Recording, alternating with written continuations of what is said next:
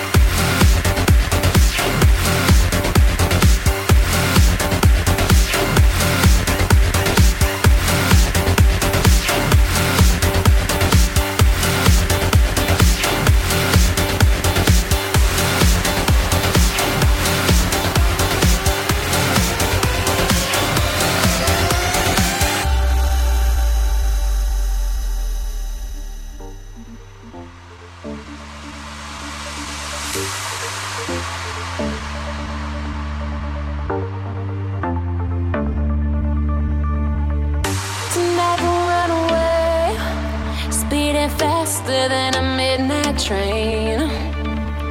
Somewhere there's such a place where the stars come out to light your face. And we'll leave behind the world in darkness, going over.